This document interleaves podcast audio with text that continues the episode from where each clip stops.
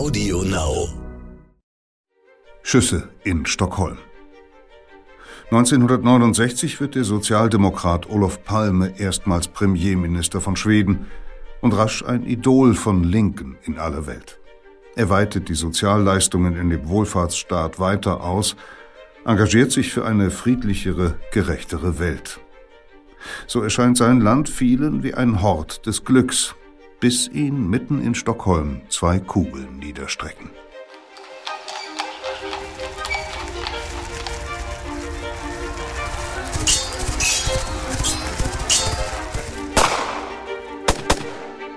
Verbrechende Vergangenheit.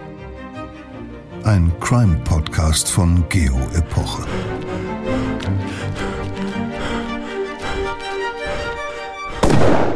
Hallo, herzlich willkommen bei Verbrechen der Vergangenheit. Ich bin Insa Bethke, Redakteurin bei Geopoch und ich freue mich, dass Sie hier wieder oder auch zum ersten Mal zuhören. Wir rekonstruieren in diesem Podcast Unrechtstaten von der Steinzeit bis ins 20. Jahrhundert und nicht nur das, jede Folge ist immer auch eine intensive Reise durch Raum und Zeit, in der sich das jeweilige Verbrechen zutrug. Das Land, um das es in dieser Folge geht, war und ist für viele ein echtes Sehnsuchtsziel. Schweden. Der Staat im Norden Europas mit der Wohlfühlgarantie für jeder Mann und jeder Frau. So schien es zumindest in den ersten Jahrzehnten nach dem Zweiten Weltkrieg. Das Land der wunderbar stillen Natur und der roten Holzhäuser. Das Land Astrid Lindgrens, die Schweden mit ihren Bullabü-Geschichten und anderen zauberhaften Kinderbüchern damals in die Herzen der Menschen schrieb. Ein Land, das aber auch noch aus anderen Gründen bewundert wurde. Unter der Regierung der Sozialdemokraten entwickelte sich Schweden nach dem Zweiten Weltkrieg zum Prototypen des Wohlfahrtsstaats. Ein Staat, der von der Geburt bis zum Tod für das Wohlergehen seiner Bürgerinnen und Bürger sorgt und für größtmögliche soziale Gerechtigkeit in der Bevölkerung. Dazu kam noch, dass Schweden sich international für Frieden engagierte und selbst schon lange absolut friedlich war. Kurz, Schweden, das war die schöne, heile, ideale Welt für viele Menschen im In- wie im Ausland, bis der Premierminister Olaf Palme am 28. Februar 1986 erschossen wurde. Eine Tat, die weltweit wahrhaftige Schockwellen auslöste und den schönen Traum zum Platzen brachte. Bei mir im Studio ist der Mann, der dieses Verbrechen für unser Magazin rekonstruiert hat, Oliver Fischer. Er ist Journalist in Hamburg und regelmäßig als Autor für Geopoche tätig. Hallo Oliver, schön, dass du hier bist.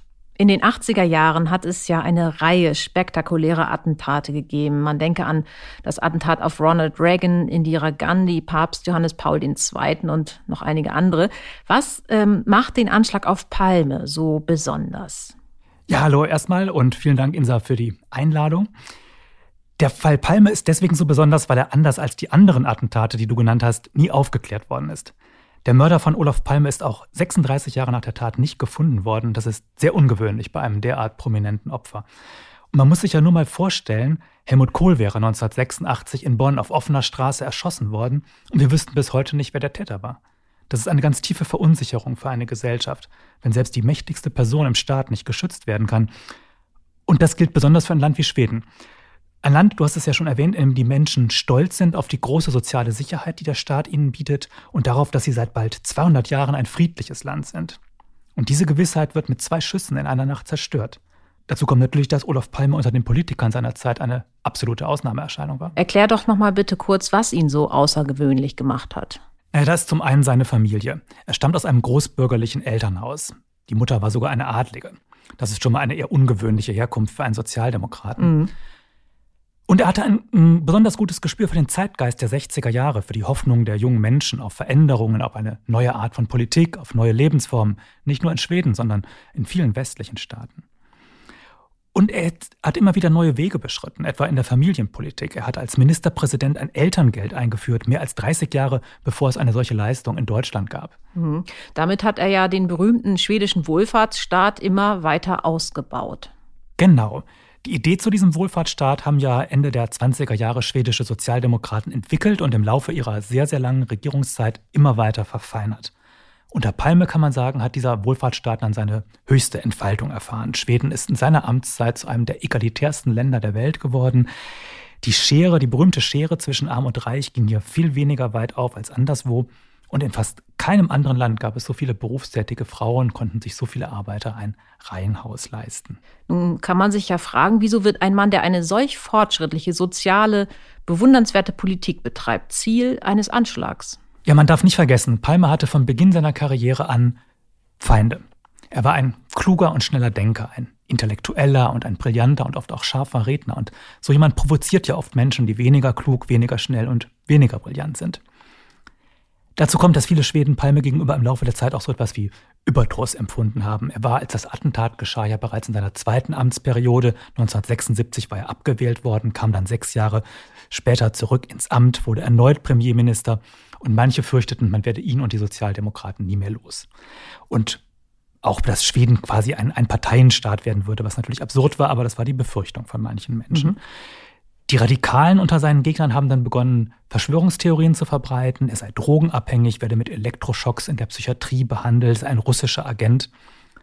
Und möglicherweise ist aus diesem Milieu der Palmehasser dann auch später sein Mörder hervorgegangen. Mhm. Lass uns doch noch mal genau auf den 28. Februar 86 schauen, den Tag des Attentats. Darüber hören wir ähm, zwar in der Geschichte gleich noch einiges, aber es ist ja sehr ähm, spannend und dich hat ja bei der Beschäftigung mit diesem Tag eines ähm, ganz besonders gepackt, hast du mir erzählt. Ja, Olaf Palme wurde ja auf dem Rückweg von einem Kinobesuch erschossen. Mhm. Was ich daran so frappierend finde, ist, dass Palme selbst am Beginn des Abends noch nicht sicher wusste, dass er ins Kino gehen würde. Er hatte den Entschluss zusammen mit seiner Frau sehr spontan gefasst. Und genauso konnte kaum jemand wissen, dass er seine Leibwächter schon am Nachmittag nach Hause geschickt hatte. Und erst recht konnte niemand wissen, dass er nicht wie auf dem Hinweg die U-Bahn nehmen, sondern zu Fuß nach Hause gehen würde, bei eisiger Kälte über mehrere Kilometer hinweg. Und auf diesem Weg traf er dann den Attentäter. Ja, und auch daran ist etwas sehr merkwürdig. Die Palmes hatten erst kurz zuvor die Straßenseite gewechselt, weil sich Frau Palme etwas in einem gegenüberliegenden Schaufenster ansehen wollte. Und genau auf dieser Seite der Straße, auf die sie gewechselt waren, nur ein kleines Stück entfernt, wartete zu diesem Zeitpunkt schon seit einigen Minuten der Mörder. So haben es Zeugen später berichtet. Hm, das ist ja sehr rätselhaft. Gibt es denn dafür irgendeine Erklärung? Ja, bei meinen Recherchen für die Geschichte habe ich in einem Buch gelesen, in dem die Mutmaßung aufgestellt wird, dass sich Palmer an diesem Abend möglicherweise mit jemandem auf der Straße verabredet hätte. Das klingt für uns vielleicht etwas schräg, aber Palmer war ein unkonventioneller Mann und hat wohl gelegentlich auch auf unkonventionellen Wegen Informationen erhalten, etwa von Polizeibeamten oder Geheimagenten. Es wäre also denkbar, dass ihm hier jemand eine Falle gestellt hatte unter dem Vorwand, dass er ihm brisante Papiere zukommen lassen würde. Der große Vorzug dieser Hypothese ist, dass sie die Ereignisse dieses Abends schlüssig erklären würde. Der große Nachteil ist, es gibt dafür bis heute keine Beweise. Hat das auch damit zu tun, dass die Polizei ähm, zu Beginn erwiesenermaßen sehr dilettantisch ermittelt hat, wie wir gleich hören? Ja, vermutlich. Die Polizei hat ja äh, keine Straßensperren verhängt und den Tatort auch nicht weit genug abgesperrt, sodass noch in der Nacht schaulustige mögliche Fußspuren des Täters im Schnee zertrampelt haben. Niemand hat die Ermittlungen koordiniert in den ersten Stunden. Ein großes Problem war dabei, dass der Polizeichef von Stockholm die Ermittlungen selbst an sich gerissen hat. Und das, obwohl er noch nie eine Untersuchung in einem Mordfall geleitet hatte. Er hat sich dann sehr schnell darauf festgelegt, dass die kurdische PKK den Mord begangen haben müsse. Hm. Und ähm, andere Spuren hat er einfach ignoriert? Ja, darunter eine, die mehr als 30 Jahre später Schlagzeilen macht, Stick Engström, ein Grafikdesigner bei einer Versicherungsgesellschaft, die unmittelbar am Tatort liegt. Hm, wie wir gleich hören, war die Polizei ihm ja schon 86 sehr dicht auf der Spur. Ja, genau, denn er hatte am Abend des Attentats in seinem Büro bei der Versicherung gearbeitet und das Gebäude um 23.19 Uhr verlassen, zwei Minuten bevor die Schüsse auf Palme fielen. Gut 20 Minuten nach der Tat kehrte er in das Gebäude zurück. Er hätte also genug Zeit gehabt, die Tat zu begehen und auch noch die Tatwaffe zu entsorgen. Mhm. Die Polizei war einige Wochen nach dem Anschlag schon kurz davor, seine Wohnung durchsuchen zu lassen, doch der Polizeichef, der schon erwähnte, wollte die Spur nicht mehr verfolgen, unter anderem weil Engströms Statur nicht zu den Täterbeschreibungen der, der Zeugen passte. Vor zwei Jahren hat dann die Stockholmer Polizei ausgerechnet Engström als mutmaßlichen Mörder Palmes präsentiert. Wie kam sie drauf? Ja, auf die Spur hat sie ein schwedischer Journalist gebracht. Er hatte herausgefunden, dass Engström als Mitglied eines Schützenvereins Zugang zu Schusswaffen hatte, politisch sehr weit rechts stand und eine große Antipathie gegen Palme hegte. All das war vorher nicht bekannt. Hm, und wie ging es dir bei den Recherchen? Bist du von den Schlussfolgerungen der Polizei überzeugt? Nein, das bin ich nicht, denn was sie präsentiert haben, sind ja lediglich Indizien, keine Beweise. Engström, der bereits 2000 verstorben war, könnte der Attentäter gewesen sein, genau wie eine ganze Reihe weiterer Personen und Gruppen, die im Laufe der Jahre unter Verdacht gerieten. Und mir kommt das so ein bisschen vor wie bei Agatha Christie's Krimi Tod auf dem Nil, wo sich am Ende herausstellt, dass fast jeder Passagier auf diesem Nildampfer ein Motiv hatte, die Morde auf dem Schiff zu begehen. Mhm. Und das Problem der schwedischen Polizei, Polizei, ist wohl, dass sie keinen Detektiv vom Schlage Hercule Poirot hat, der unter den möglichen Verdächtigen den tatsächlichen Mörder identifizieren kann. Vielen Dank, Oliver, für die Informationen. Die ganze so tragisch geendete Geschichte Olaf Palmes und wie er Schweden geprägt hat, hören wir jetzt in der historischen Reportage, die du für Geopoche geschrieben hast. Schüsse in Stockholm. Es liest Peter Kämpfe. Der Tag, an dem er stirbt, beginnt für Olaf Palme mit seinem Lieblingssport. Er spielt Tennis mit einem alten Freund. Die beiden Herren um die 60 schenken sich nichts, hasten keuchend und schwitzend durch die Halle. Palme gewinnt, wie so oft im Sport und in der Politik. Es ist Freitag, der 28. Februar 1986. Gut gelaunt fährt Palme nach dem Match mit seinen Leibwächtern ins Zentrum von Stockholm, tauscht unterwegs noch einen Anzug um, der seiner Frau nicht gefallen hat, dann steuert der Wagen auf den Neorenaissance-Palast am Rand der Altstadt zu, in dem Schwedens Regierung residiert, gleich gegenüber dem Reichstag und nahe dem königlichen Schloss. Insgesamt elf Jahre ist Palme nun schon Premierminister des Landes. Ihm und seiner sozialdemokratischen Arbeiterpartei ist es zu verdanken, dass Schweden weltweit bewundert wird als ein Musterbeispiel für Fortschritt, Gleichheit und Wohlstand. Kaum irgendwo sonst können sich so viele Arbeiter ein Haus und ein Auto leisten, können so viele Frauen ihrem Beruf nachgehen. Und nur in sehr wenigen Ländern liegen die Gehälter eines Krankenpflegers und einer Ärztin einer Kassiererin und eines Professors so nah beieinander wie in Schweden. Erst einige Monate zuvor haben die Bürger Palme und die Sozialdemokraten mit fast 45 Prozent der Stimmen wiedergewählt, und das in einer Zeit, in der anderswo Konservative wie Ronald Reagan, Margaret Thatcher und Helmut Kohl die Regierungen stellen. Als Palme an diesem Morgen sein Büro betritt, hat er den letzten Arbeitstag vor einem seiner wenigen freien Wochenenden vor sich. Wie er die nächsten Stunden verbringt, lässt sich später in Ermittlungsakten nachlesen. Am späten Vormittag empfängt er den irakischen Botschafter. Um 13.20 Uhr, da hat er noch zehn Stunden zu leben, erscheint er zum Mittagessen mit seinen Ministerinnen und Ministern. Am Nachmittag gibt er einer Gewerkschaftszeitung ein Interview. 1986 ist das Jahr der Möglichkeiten, erklärt er dem Journalisten. Denn Palme verspricht sich viel von den Reformen, die Michail Gorbatschow, der neue Parteichef in der Sowjetunion, gerade in Gang bringt. Palme, der sich schon lange für ein Europa ohne Atomwaffen einsetzt, hofft auf ein Ende des hochriskanten Wettrüstens der Supermächte USA und UdSSR. Um kurz nach 18 Uhr verlässt er den Regierungssitz. Die rund 500 Meter zu seiner Wohnung auf der Altstadtinsel legt er zu Fuß zurück und ohne Leibwächter. Ihnen hat er schon am Nachmittag freigegeben. Palme will möglichst wie ein normaler Bürger leben, ist häufiger ohne Personenschützer unterwegs. Zu Hause wartet seine Frau Lisbeth. Die ausgebildete Psychologin kann mit der repräsentativen Rolle einer First Lady wenig anfangen, arbeitet in einem Stockholmer Sozialamt. Das Ehepaar will ins Kino gehen und schließt sich spontan seinem Sohn an, der am Telefon berichtet hatte, er wolle mit seiner Freundin in Die Mozart-Brüder gehen, eine Komödie über eine Don Giovanni-Aufführung. Die beiden brechen um 20.35 Uhr auf, wieder ohne Leibwächter. Der mächtigste Mann Schwedens, einer der bekanntesten Politiker Europas, geht völlig ungeschützt durch die Winternacht. Palme läuft mit seiner Frau zu einer nahen U-Bahn-Station, steht dicht an dicht mit anderen Fahrgästen in einem vollen Waggon. Trotz dicken Mantels und Pelzmütze erkennen ihn viele Menschen. Sagt jemand Hallo, grüßt er freundlich zurück.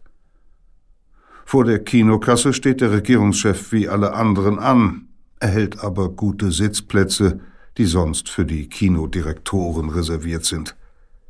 Im Saal kommt ein Gewerkschaftschef auf Olof zu und will über Politik reden, doch Lisbeth geht dazwischen und sagt, Olof sei hier, um sich zu entspannen.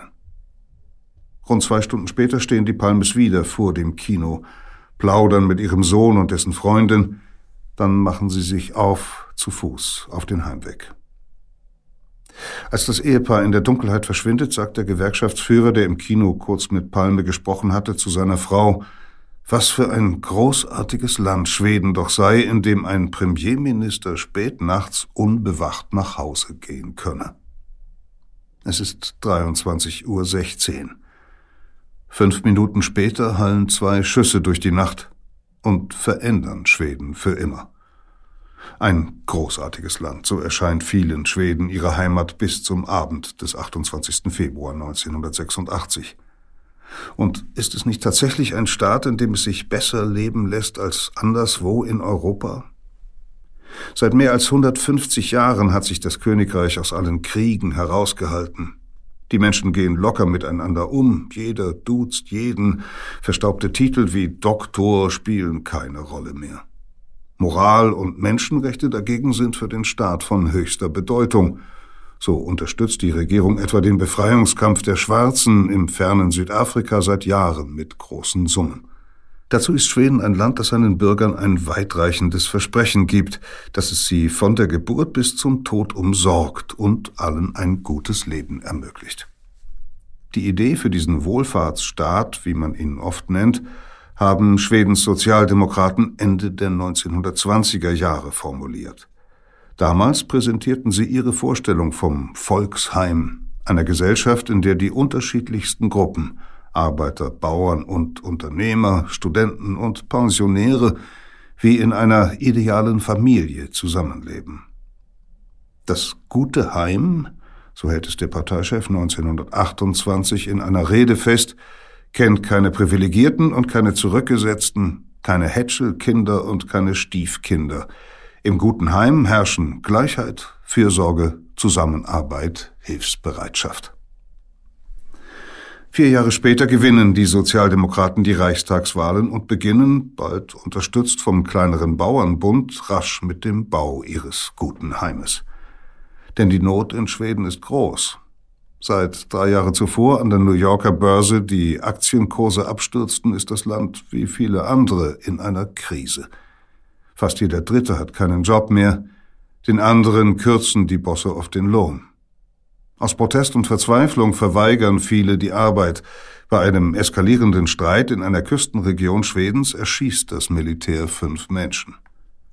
Die neue Regierung überweist große Zuschüsse an die Arbeitslosenkassen der Gewerkschaften und fördert dabei besonders diejenigen Organisationen, deren Mitglieder nur wenig verdienen. Eine staatliche Arbeitslosenversicherung gibt es in Schweden zu dieser Zeit noch nicht. Auch erhöht sie die Renten, will so in Hunderttausenden schwedischen Heimen Licht und Freude verbreiten, wie es der zuständige Minister formuliert. Und da in diesen Krisenzeiten weniger Kinder geboren werden, unterstützt die Regierung gezielt junge Familien, gibt ihnen Zuschüsse und günstige Kredite für den Bau eines Hauses und stellt Hebammen ein, die Schwangere bei der Geburt kostenlos betreuen. All das kostet viel Geld, das sich die Regierung durch Steuererhöhungen und Kredite beschafft. Doch jede Ausgabe hat meist gleich mehrere Effekte. Wenn etwa Familien Darlehen für den Bau eines Hauses bekommen, profitieren auch Bauunternehmer, die so wiederum ihre Arbeiter weiter beschäftigen können. 1939 sind nicht einmal mehr halb so viele Schweden arbeitslos wie noch bei Regierungsantritt der Sozialdemokraten. Die Idee vom guten Heim, sie bewährt sich. Als der Zweite Weltkrieg beginnt, erklärt sich Schweden für unparteiisch, so wie bei allen Konflikten, seit 1834 der damalige König die strikte Neutralität seines Landes verfügt hatte.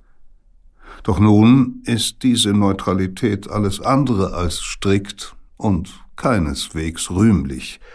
Zwar nimmt das Königreich viele tausend jüdische Flüchtlinge auf, darunter einen Großteil der Juden aus dem benachbarten Dänemark, das die Deutschen besetzt halten, aber zugleich verkaufen die Schweden Eisenerz aus Gruben in Lappland in großen Mengen an die Deutschen, die daraus Panzer, Bomben und Kampfflieger bauen. Das Land das fast ganz Europa mit Tod und Zerstörung überzieht, bleibt für Schweden ein wichtiger Handelspartner. Dank dieser Geschäfte steigt Schwedens Wirtschaftsleistung um beinahe 20 Prozent und kommt das Land, anders als Norwegen, Dänemark und Finnland, ohne Zerstörung und Besatzung durch den Krieg. Als der Weltenbrand im Mai 1945 endet, sind Schwedens Straßen, Brücken und Gleise intakt. Die Fabriken von Volvo, Saab und anderen Unternehmen haben während des Krieges weiter produziert und tun es jetzt mit neuem Schwung, genau wie die vielen Werften. Und auch Eisenerz exportieren die Schweden weiterhin, nun für den Wiederaufbau des verwüsteten Kontinents. Es folgen glänzende Jahre, in denen immer mehr Schweden sehr gut verdienen. 1957 fahren bereits eine Million Einwohner ein Auto, pro Kopf mehr als in jedem anderen Land Europas. Die Bürger kaufen Tiefkühltruhen und Fernsehgeräte, buchen Charterflüge. Obwohl der Wohlstand wächst, baut die Regierung das Volksheim weiter aus. Denn den neuen hohen Lebensstandard möchte auch bei Krankheit und im Alter nun niemand mehr verlieren.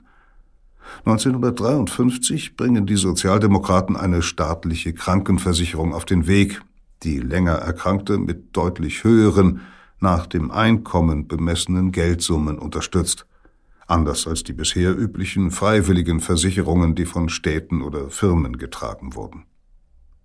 Und nach demselben Prinzip gestalten sie bald darauf auch die Rentenversicherung um. Es ist eine völlig neue Ausrichtung der Sozialpolitik, wie es sie in kaum einem anderen europäischen Land gibt. Der schwedische Staat hilft seinen Bürgerinnen und Bürgern nicht nur in Notlagen, sondern garantiert allen finanzielle Sicherheit und Selbstbestimmung. Die Kosten für diese Programme sind immens, doch dank des Wirtschaftsbooms und einer großen Steuererhöhung kann sich Schweden diese Ausgaben leisten.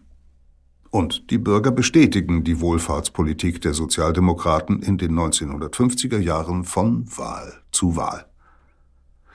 Zu dieser Zeit ist Olof Palme mit nicht einmal 30 Jahren bereits im Zentrum der Macht angekommen. Er arbeitet als Assistent von Torge Erlander, dem Premierminister der Arbeiterpartei, ist der unentbehrliche Berater dieses bedächtigen Mannes, schreibt für ihn Reden, dolmetscht für ihn auf Auslandsreisen – Palme spricht sechs Fremdsprachen. Dabei ist der blitzgescheite junge Mann mit dem stets verwuschelten Haar alles andere als ein typischer Linker. Sein früh verstorbener Vater war Direktor einer Versicherungsgesellschaft.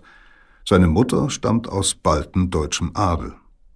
Palme wächst in einer neuen Zimmerwohnung in Stockholm auf, wobei Abendgesellschaften Prinzen, Generäle und Diplomaten zu Gast sind. Doch bei einem Studienjahr in den USA bringt ein Wirtschaftswissenschaftler den 20-Jährigen mit sozialdemokratischen Ideen in Kontakt. Der Großbürgersohn beschäftigt sich nun mit der Arbeiterbewegung, lernt bei College-Veranstaltungen Gewerkschaftsführer kennen und trifft immer wieder US-Bürger, die den schwedischen Staat dafür bewundern, dass er von der jungen Mutter bis zum pensionierten Bergmann niemanden vergisst. Zurück daheim wird Palme bald Vorsitzender der schwedischen Studentenvereinigung und 1953 dann Erlanders Assistent. Aber manche Sozialdemokraten fremdeln mit dem studierten Juristen. Er rieche zu sehr nach Oberschicht, befindet eine einflussreiche Politikerin der Partei. Dass er versucht, im Jargon der Stockholmer Arbeiter zu sprechen, hilft ihm nicht. Doch Palme ist ungeheuer fleißig bleibt bis spät nachts im Büro, ist mit fast jedem Projekt der Regierung befasst, etwa dem Wohnungsbau, einem der drängendsten Probleme dieser Jahre. In den Großstädten, aber auch auf dem Land fehlt es an Unterkünften, unter anderem weil viele Menschen aus dem ärmeren Finnland oder aus den baltischen Sowjetrepubliken ins prosperierende Schweden ziehen. Die Regierung ersinnt daher staatliche Baukredite über die bald mehr als 90 Prozent aller Häuser und Wohnungen finanziert werden. Olaf Palme zieht selbst 1959 mit seiner Frau und dem ersten Sohn in ein neu errichtetes Viertel am Rand von Stockholm, lebt nun in einem Reihenhaus. Eine recht neuartige Wohnform, die das sozialdemokratische Ideal von Gleichheit und einem gewissen Wohlstand symbolisiert. Mehr als 20 Jahre wird er in dem Stadtteil verbringen. Zur Arbeit fährt er jeden Morgen mit seinem Fiat Neckar. Im November 1963 ernennt ihn Gustav VI. Adolf zum Minister. Ein eigenes Ressort erhält Palme zunächst zwar nicht, bringt aber mit viel Geschick eine Reform auf den Weg, die Gymnasiasten und Studenten den Schul- und Hochschulbesuch erleichtert und vielen überhaupt erst ermöglicht, einen Ausbildungskredit mit langjähriger Rückzahlungsfrist, den bildungshungrige junge Schweden beantragen können, egal ob ihre Eltern Bankdirektoren oder Busfahrer sind. Als Palme vier Jahre später Bildungsminister wird, schiebt er eine weitere wichtige Reform an. Junge Menschen können nun auch ohne Abitur studieren, vorausgesetzt sie haben mindestens fünf Jahre für Lohn gearbeitet und besitzen ein wenig Fremdsprachenkenntnisse. Wohl noch nie stand in einem europäischen Land so vielen jungen Menschen der Weg zu höherer Bildung und Wohlstand offen wie nun in Schweden. Olof Palme ist inzwischen Anfang 40, ein Mann mit immer noch jungenhaftem Gesicht, der die Stimmung unter den Schülern und Studierenden genau wahrnimmt, wie ihren Wunsch nach neuen, freieren Lebensformen, auch in der Liebe. So löst sich sein Land schneller und radikaler aus Prüderie und erstickenden Konventionen als andere westliche Staaten, wird zum Vorreiter in Sachen Freizügigkeit. Um 1965 liegen in Buchläden softpornografische Erzählungen in Hunderttausenden Exemplaren aus. Studentengruppen führen öffentlich Sexfilme aus den 1930er Jahren vor. Olaf Palme nennt die sexuelle Emanzipation eine der wichtigsten Fragen der 60er Jahre. Und wagt sogar einen Auftritt in dem Film Ich bin neugierig, gelb, einem avantgardistischen Streifen, der Spiel- und Dokumentarfilm, Sexszenen und Interviews mischt. Bildungsminister Palme spricht im Garten seines Reihenhauses über die Ziele der Sozialdemokratie. Er teilt auch die Empörung der Jugend über den Krieg der USA in Vietnam, kritisiert diesen wie kaum ein anderer führender Sozialdemokrat in Europa. Im Februar 1968 läuft er bei einer Antikriegsdemonstration in der ersten Reihe mit, neben ihm der Botschafter des kommunistischen Nordvietnam in Moskau. Das Bild der beiden Männer, bekleidet mit Pelzmützen und Fackeln in den Händen, geht um die halbe Welt. Eineinhalb Jahre später tritt Premierminister Tage Erlander nach 23 Jahren im Amt zurück. Zu seinem Nachfolger als Parteivorsitzender bestimmen die Sozialdemokraten Olaf Palme. Der 42-Jährige wird damit Europas jüngster Regierungschef. Doch auch im neuen Amt mäßigt er seine Kritik an den Kämpfen in Vietnam nicht. Im Gegenteil, er lässt sogar Deserteure der US Army in Schweden aufnehmen. Denn Olof Palme definiert die traditionelle schwedische Neutralität anders als seine Vorgänger, nicht mehr nur als passives Beiseitestehen im Kalten Krieg der Supermächte, sondern zugleich als aktives Engagement für das Recht der kleinen Nationen ohne Einmischung fremder Länder ihre Zukunft zu gestalten. Mit gewaltigen Geldsummen unterstützt seine Regierung die Befreiungsbewegungen in Südafrika, in Simbabwe, Angola, Mosambik, Namibia. Seit Jahrhunderten hat kein schwedischer Regierungschef so intensiv Außenpolitik betrieben wie Olof Palme, der in Afrika auch deshalb als glaubwürdig gilt, weil sein Land nie bedeutende Kolonien besessen hat. Innenpolitisch wagt sein Kabinett ebenfalls bedeutende Neuerungen. Um mehr Frauen die Kombination von Lohnarbeit und Familie zu ermöglichen, setzt es 1974 eine bezahlte, in Europa einzigartige Elternzeit durch. 90 Prozent ihres bisherigen Gehaltes erhält eine schwedische Mutter und der Vater, wenn er sich dafür entscheidet, nun für einen Zeitraum von insgesamt sechs, bald sogar zwölf Monaten, um ihr Kind zu Hause zu betreuen. Olof Palmes Politik macht Schweden zu einem hoch angesehenen Staat. Das Land erscheint so hell, modern und freundlich wie die Möbel der im südschwedischen Elmhult beheimateten Firma Ikea, die in diesen Jahren auch außerhalb Skandinaviens immer beliebter werden. So unprätentiös, zuverlässig, und ein kleines bisschen alternativ wie der Volvo, der gerade zu einer weltweit gefragten Marke wird. Selbst die Monarchie gibt sich lockerer als anderswo. Am Tag vor der Hochzeit von Karl dem 16. Gustav mit der deutschen Sylvia Sommerlath 1976 führt die Band ABBA den Song Dancing Queen in barocken Kostümen auf. Doch so schön das Bild ist, es hat bereits Risse. Immer mehr Bürger halten den Preis, den sie für den Wohlfahrtsstaat zahlen, für nicht mehr tragbar. Die hohen Steuern treiben viele Reiche zum Umzug nach Großbritannien. Astrid Lindgren, Schwedens berühmteste Schriftstellerin, klagt im März 1976 in einem Zeitungsartikel, dass sie nach einer neuen Regel einen Steuersatz von 102 Prozent auf ihr Einkommen zahlen müsse, sie also mehr Geld an den Staat überweisen muss, als sie einnimmt. Zwar lässt Olaf Palme die absurden Regeln bald wieder ändern, doch Normalverdiener geben weiter 70 Prozent ihres Einkommens an die Behörden ab. Und so stimmen die Schweden bei den Reichstagswahlen im Herbst 1976 für einen Wechsel. Nach 44 Jahren fast ununterbrochener Regentschaft müssen die Sozialdemokraten einer bürgerlichen Koalition weichen.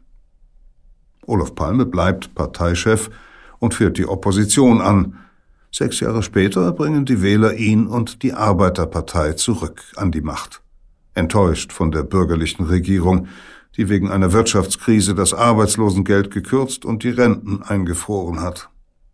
Allerdings muss auch die Regierung des alt-neuen Premierministers Palme viele Sozialleistungen senken, geht dabei aber geschickter vor, etwa indem sie zugleich mehr Geld in den Kampf gegen Jugendarbeitslosigkeit steckt.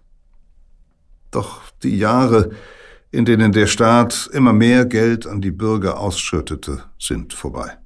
Die Stimmung im Land ist gereizt und richtet sich oft gegen den Premierminister. Schon seit längerem wächst der Hass auf Palme. Sowohl konservative Bürger als auch Rechtsradikale fühlen sich provoziert von seinen Erfolgen, seiner Intelligenz und brillanten Rhetorik. Auf Abendgesellschaften verbreiten hochgebildete Stockholmer Gerüchte, Palme sei drogenabhängig oder ein russischer Agent. Manche Bauern nennen ihre Schweine Olof und Lisbeth. Eine extremistische Splitterpartei verteilt auf den Straßen der Hauptstadt gehässige Flugblätter, behauptet, die Schweden würden von einem Irren regiert, einem geistesgestörten Mörder. Und es bleibt nicht bei Gewalt mit Worten. Nach ihrem Kinobesuch am Abend des 28. Februar 1986 laufen die Palmes den mit leichtem Schnee bedeckten Sverwägen hinunter, eine mehrspurige Geschäftsstraße, die Richtung Altstadt führt. Obwohl seine Frau müde ist, hat Olaf darauf bestanden, zu Fuß zu gehen. Sie passieren einen Friedhof, wechseln dann von der rechten auf die linke Straßenseite. Lisbeth bleibt kurz vor einem Modeladen stehen, dann geht das Ehepaar weiter. In der Nähe parkt ein Musiklehrer, der für die Polizei bald zu einem wichtigen Zeugen werden wird. Er bemerkt vor einem Farbengeschäft einen Mann mit dunklem Mantel, der angespannt nach rechts und links schaut, als warte er auf jemanden. Als die Palmes den Laden erreichen, macht der Unbekannte ein paar Schritte auf sie zu und greift Olaf Palmer an die Schulter. Dann zieht er eine Pistole und schießt ihm zweimal in den Rücken. Anschließend flieht der Attentäter in eine Seitenstraße und läuft über eine Treppe einen Hügel hoch. Oben schaut er noch einmal, ob ihm jemand folgt, dann verschwindet er im Winterdunkel, so wird es ein weiterer Zeuge schildern. Unten auf dem Swearwagen steht Lisbeth Palme unter Schock. Das Blut ihres Mannes ist auf ihr Haar und Gesicht gespritzt. Sie schreit, schlägt in ihrer Verwirrung auf eine junge Frau ein, die versucht, Olaf Palme wiederzubeleben.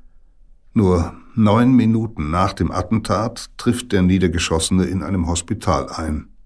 Doch er ist nicht zu retten. Um sechs Minuten nach Mitternacht am 1. März 1986 wird Olaf Palme für tot erklärt. In den Tagen nach dem Mord versammeln sich Tausende am Tatort. tief erschüttert über das Attentat mitten in der Hauptstadt ihres doch so friedlichen Landes. Ähnlich schlimm ist für viele Schweden, wie die Suche nach dem Mörder verläuft, denn die Polizei macht von Anfang an Fehler. Sie sperrt in der Nacht einen viel zu kleinen Teil des Tatortes ab. Die ersten Trauernden, die Blumen niederlegen, zertrampeln die Fußspuren des Täters im Schnee. Sie verhängt keine Straßensperre, beginnt erst eine Stunde nach der Tat abfahrende Züge am Hauptbahnhof zu durchsuchen und lässt Fähren nach Finnland unkontrolliert ablegen. Und die beiden Kugeln, die Palme trafen, finden nicht Ermittler, sondern ein indischer Journalist und eine Frau, die Rosen zur Mordstelle bringt.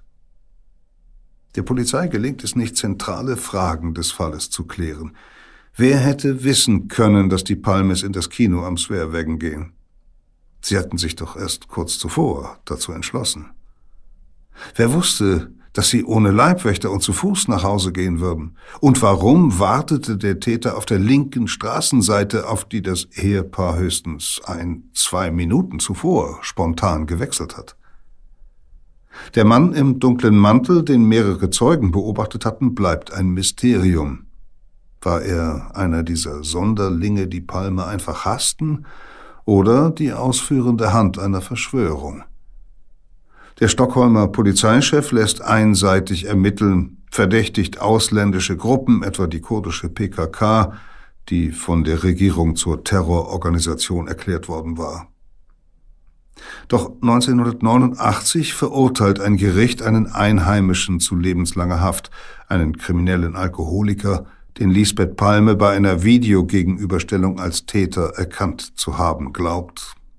Doch ein Berufungsgericht zweifelt ihre Aussage an und spricht den Mann frei. 30 Jahre vergehen, bis die Behörden einen neuen mutmaßlichen Mörder präsentieren. Im Sommer 2020 verkündet die Stockholmer Staatsanwaltschaft, dass wohl Stig Engström den einstigen Premierminister erschossen haben soll. Der 20 Jahre zuvor verstorbene Grafiker war der Polizei bereits kurz nach dem Mord aufgefallen. Engström arbeitete damals bei einer Versicherungsgesellschaft nahe dem Tatort, hatte sich Beamten und Journalisten als Zeuge aufgedrängt und behauptet, bei der Wiederbelebung Palmes geholfen zu haben, was niemand bestätigen konnte. Die Polizei hatte ihn kurz verdächtigt und protokolliert, dass er das Versicherungsgebäude zwei Minuten vor dem Mord verlassen habe, genügend Zeit, um den Premierminister zu erschießen. Doch der Polizeichef ließ die Spur nicht weiterverfolgen. Die neuen Ermittlungen kamen durch die Recherchen eines Journalisten in Gang, der unter anderem herausfand, dass Engström als Mitglied eines Schützenvereins Zugang zu Waffen hatte und zu den rechten Palmehassern im Land gehörte. Doch mögen sich diese neuen Erkenntnisse zu einem plausiblen Bild fügen, es besteht nur aus Indizien. Bis heute wurden weder die Tatwaffe noch DNA-Spuren gefunden. Und so bleibt der Mord an Olof Palme eine offene Wunde, die nie geheilt werden konnte, wie es einer seiner Nachfolger formulierte. Eine Bluttat, die für Schweden zu einem nationalen Trauma wurde und einen tiefen Riss hinterlassen hat in dem so harmonischen und freundlichen Bild, das die Bürgerinnen und Bürger von ihrem Land einst hatten. Das war Peter Kämpfe mit einer Geschichte aus der Geo-Epoche-Ausgabe Skandinavien. Sie finden unser Magazin alle zwei Monate neu am Kiosk und auch im Netz natürlich in unserer Digitalbibliothek Geo Epoche Plus, erreichbar unter geo-epoche.de, können Sie weit mehr als 1000 historische Reportagen und ganze Ausgaben lesen. Außerdem gibt es dort einzelne Geschichten, zum Hören, ebenso alle neuen Folgen dieses Podcasts vier Tage vorab und unser kleines neues Audioangebot Menschen, die Geschichte machten. Das lässt sich ansonsten aber auch für 2,99 Euro im Monat bei Apple und Spotify abonnieren. Hier bei Verbrechen der Vergangenheit geht's demnächst weiter mit einer Folge aus der Ära der Hexenverfolgung. Wir rekonstruieren das Schicksal einer angesehenen Bürgersfrau aus Fulda, die im Jahr 1603 aus heiterem Himmel als vermeintliche Hexe angeklagt und das Opfer einer fanatischen Verfolgung wird.